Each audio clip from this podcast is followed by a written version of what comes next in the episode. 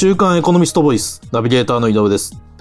今回は2022年1月4日にエコノミストオンラインに掲載された人口の経済学という記事についてお話をお伺いします。週刊エコノミスト編集部の浜城さんにお話をお伺いします。よろしくお願いします。はい。よろしくお願いします。浜城さん、この記事は、えっ、と、人口と経済の関係について取り上げられていますが、その、日本では少子高齢化が随分以前からこう問題となってますよね。で、えっ、と、そこでまずお伺いしたいんですが、えっ、と、そもそも日本の現在の人口はどのぐらいで、それが今後どのぐらいになっていくと予想されるんでしょうか？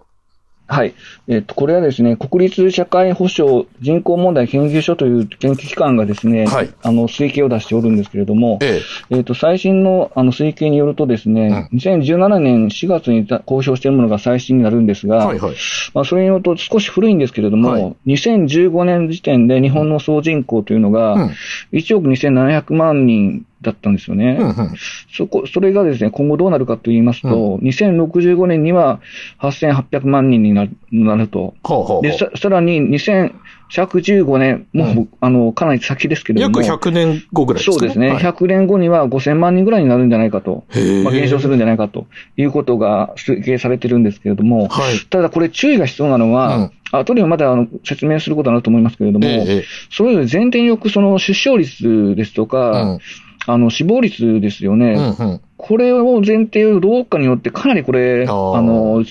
まあ、推計が変わってきちゃうんですよね。はい、はい、はい。で、ちなみに今申し上げた1億2000万人、2700万人から2015年のですね、えっ、と、2010、えー100年後ですね、100年後に5000万人ぐらいにこう減少するっていう推計は、うん。あの、合計出生率が1.25で死亡、死亡率が注意のケースっていう形でうんうん推計してますから、まあまあ、標準的なケースでこうであろうということなんですけども、この極端に出生率1.25っていうのは、いや、今でも、まあ高い方じゃないかなと。はい、はい。あの、特にまあこれコロナみたいな、ちょっとね、ええイレギュラーなことが起こりましたから、はい。当然、あの、死傷数は、この1% 1.25とか、こういうあの水準じゃないと思うんですよね。うんうんうんですから、これがもし万が一、このまま1.1%割ってくるようなすあの出生率ですと、はますますその、まあ、少子高齢化、うん少子化が進んでいくっていう、ん当然人口にも影響してくるということになると思いますね。なるほど。で、えっ、と、100年、約100年後に5000万人台ぐらいになる可能性があるというのが、そのかなり衝撃的な数字なんですが、その問題なのは単に人口のまあ数だけではなくて、その構成が問題だそうですね。はい、あのーその通りなんです。実はですね、あのーええ明明治維新、明治維新の頃っていうのが、まあ、はい1868年ですけれども、はい。日本の人口は約3300万人だったんですよね。そうな、そんなに少なかったんですか？少なかったんですよ。へで、で、あの、終戦後、要するに1945年ですよね、はい。第二次世界大戦後はい。がだいたい7100万人、7200万人ぐらいですから、まあ、この間、明治からしあの昭和にかけて相当人口の日本は増えてるんですけれども、倍以上になったんですね。えーでうん。問題はですね、あのーこの人口構成なんですよね。うん。あの、おそらく、あの、日本、まあ、その、100年後には日本の人口がおよそ、まあ、3分の1ぐらいになってしまうというはい推計があるんですけれども、え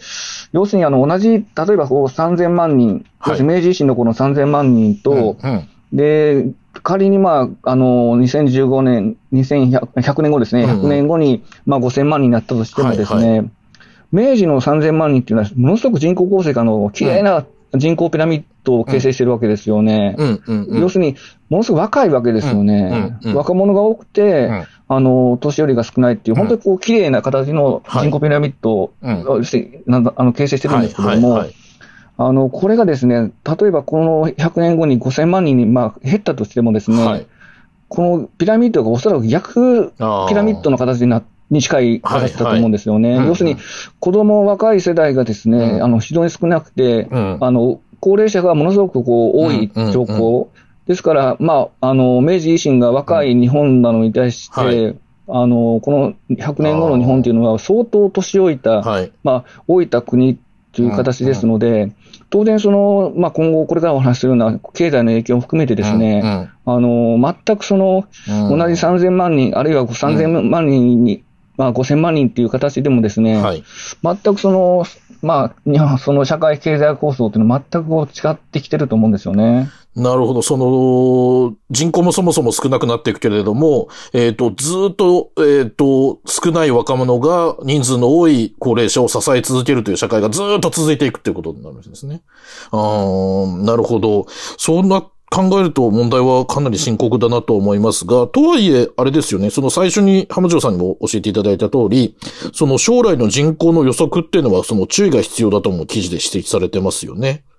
そうなんです。えー、もうこれはですね、まあ申し上げたように前提どうかによってかなり数字が変わってきちゃうんですよね。仮説ですもんね。そうです。仮にですから、これ、死傷率をもう少しその高い数字で、例えば1.65ですとか、あるいはその、この亡くなる、要するに死亡率がもっとこう、平均寿命が伸びる前提でいくとですね、あの、もっとこれ、あの、えっ、ー、と、減少の減り方がこう、少なくなっていきますし、逆に出生数をものすごく、死傷率をものすごく低く見積もって、かつその、まあ、寿命、平均寿命もそんな長くな伸びないという前提においたりすると、あの、場合によってはですね、その、1000万人から3000万人くらいの規模で、人口推計が変わってきちゃうんですよね。そんなに差が出るんですか？えー、え。ー、ですので、この、まあ、推計した場合に、どういう前提、うん、どういう視聴率を、の前提で置いてるか、うん、また、こう、亡くなる死亡率っていうのはどういう、あの、前提で置いてるかっていうことを、やっぱり注意してみる必要があると思いますね。なるほど。人口推、あの、予測って難しいんですね。そうですね。こればっかりは、あの、まあ、将来どうなるかなんて、ただ、推計するにはやっぱりどうしても前提を置かざるを得ないので、まあ、ですから、まあ、この推計した人数ももちろん、その、重要なんですけれども、うんその推計にあたってのその前提条件っていうのを、今一度よく吟味する必要もあると思いますね。うん、なるほど。で、その、今まで教えていただいた通り、日本の人口の減少とその高齢化。まあ、これは、まあ、その当然経済にも大きな影響を与えると思いますが、その記事では、都道府県別の国内消費市場の規模と、えっ、と、人口の推移が、こう、表でまとめられていますよね。えっ、と、これについて教えていただけますか？えっ、と、当然、まあ、人口が減るっていうことは、それだけ、あの、消費にはマイナスに働くわけですし、はい。うん、でそういった形で、まあ、その、これも、えっ、と、人口問題研究所の推計をもとにですね、うん、えっ、と、2050年現時点と2050年のその人口がどれだけ減っていくか、うん、あるいは増えていくか、うん、で、それに合わせて、個人消費要するに、あの、店舗で消費する金額ですよね。まあ、あの、まあ、消費と言っていいと思うんですけれども、はい、これを比較したのが表なん、表になってるんですけれども、うん。うん、まあ、あの、ざっくりと全体ですですね、はい、えっと、その、実際の実店舗、あの、販売、要するにスーパーですとか、はい、コンビニですとか、うん、実際のリアルな店舗で、うん、えー、購入する消費額っていうのが、ざっくり50年にだったらですね、61兆円減るんですよね。そんなに減るんですか？えー、現在の145兆から61兆円ですから、これかなりのこう、あの、消費の、まあ、衰退と減減少になると思うんですよね。はい。で、一方でちょっとこれは注意しないといけないと思うんですけども、はい、あの、インターネット通販などのその電子商取引ですよね。あはいはい。まあネット、ネットですよね。ネット通販ですね。アマゾンとか、うんうん、えーこれがですね、飛躍的に伸びてですね、あの、足元の12兆円から、うん、あの、2050年には、えー、56兆円ぐらいに拡大する見通しになってて、まあ、これは、ああの、もう少し伸びるんじゃないかっていう方もいらっしゃいますし、まあ、コロナでね、特に巣ごもりでですね、なかなかその実際の店舗行くのがこう怖かったりですとか、まあ、あの、相当これ EC っていうのは伸びてると思いますので、まあそれはこう将来的にこれぐらい伸びていくっていうのは、まあなかなか納得できる数字かなと思いますね。なるほど。で、えっと、この表を見るとですね、その、東京都は2045年でも、全国の都道府県の中で、こう、唯一人口が増えてる、増えるとまあ予想されているんですが、えっと、それにもかかわらず、その、消費額は、えっと、最大の減少ってことになってますよね。これはどういうことなんでしょう？そうですね。あの、まあ、これ、まあ、消費額一番、あの、落ち込むのがやっぱり東京都なんですけれども、はいはい、まあ、あの、足元と50年比較すると、うんうん、まあ、86兆円ぐらい、あ、8.6兆円ぐらい、あの、はい、まあ、落ちるわけですけれども、消費がですね。うんうん、あの、で、次に、あの、神奈川県が、やっぱり5兆8000億円だとか、はい、大阪、まあ、あの、大都市の落ち込みやっぱ大きいんですけれども、はいはいはい、あの、神奈川とか大阪を見るとですね、はいまあ、人口もやっぱり 8, 8万人、81万人減ったりだとか、はい、大阪の150万人減っちゃうんですけれども、うんうん。うん、あの逆に東京はですね、9万人増える予想になってるんですよね。ねはいはい。で、これはどういうことかっていうと、さっきのやっぱりあれ、あの、若い日本と老い。た日本で考えた方がいいと思うんですけれども、はい、当然人口の減少、頭数が減るっていうことで、当然消費額は減るんですけれども、ええあのまあ、若者層が多ければ、うん、そのまあ、多様性ですとか、うん、まあ、新たなその市場が創出したりだとか、市場を拡大するっていう、やっぱりこう、購買力っていうのは若者の方が旺盛だと思うんですよね。はいはいはい、そうですね。一方で、うん、まあ、高齢者になればなるほど、その、確率的と言いますか、うんうん、あまりもその、えっ、ー、と、物を買って、うん、その、楽しむですとか、はいはいはい、もちろんもちろん消費は一定で最低限そのね、するんでしょうけども、うん、若者に比べるとそういう消費行動ってどうしても、まあ、ね、まあ、おとあの、見劣りするっていうんで、はい、ですからその頭数そのものが減るっていうことと同時に、うんあの人口構成でその高齢者が増えることによって、うん、その消費行動にもやっぱり変化、要するにあのマイナスに働くんじゃないかっていうことを、はいはい、この数字はやっぱり示唆してると思うんですよね。なるほど。東京都は人口は増えるかもしれないけれども、高齢者の割合が増えることによって、実際の消費は減ってしまうっていう。そうですね。ですから、やっぱり先ほど申し上げた、その、若い明治と、うんうん、その、年老いた高齢日本、うん、あの、した日本の人口自体がですね、うん、そんなに変わらなくても、やっぱり消費行動においては、やっぱり大きなマイナスの影響っていうのはやっぱり避けられないのかなっていうふうなことを思いますね。なるほど。まあ、ここまでのお話を聞いてきて最後になんですが、そのまあ、日本の少子高齢化と人口減少による経済の縮小っていうのは大きな問題だと思いますが、えっ、と、これを乗り越える方法っていうのは果たしてあるんでしょうか？まあ、難しい話、えー、質問だとは思いますが、最後に教えていただけますか？本当にこれは難しいですね。うん、あの、まあ、いろんな指揮者がこれ、まあ、対策を言うのにはですね、はい、まあ、あの、シンプルですけど、やはりその、子供を産みやすい、育てやすいような環境づくり、うん、あの、まあ、男女のその、なんていうんですかね、やっぱり子育てに男性、まあ、家事ですとか、女性の負荷を少なくして、まあ、やっぱりその子供を産み育てやすい環境をどう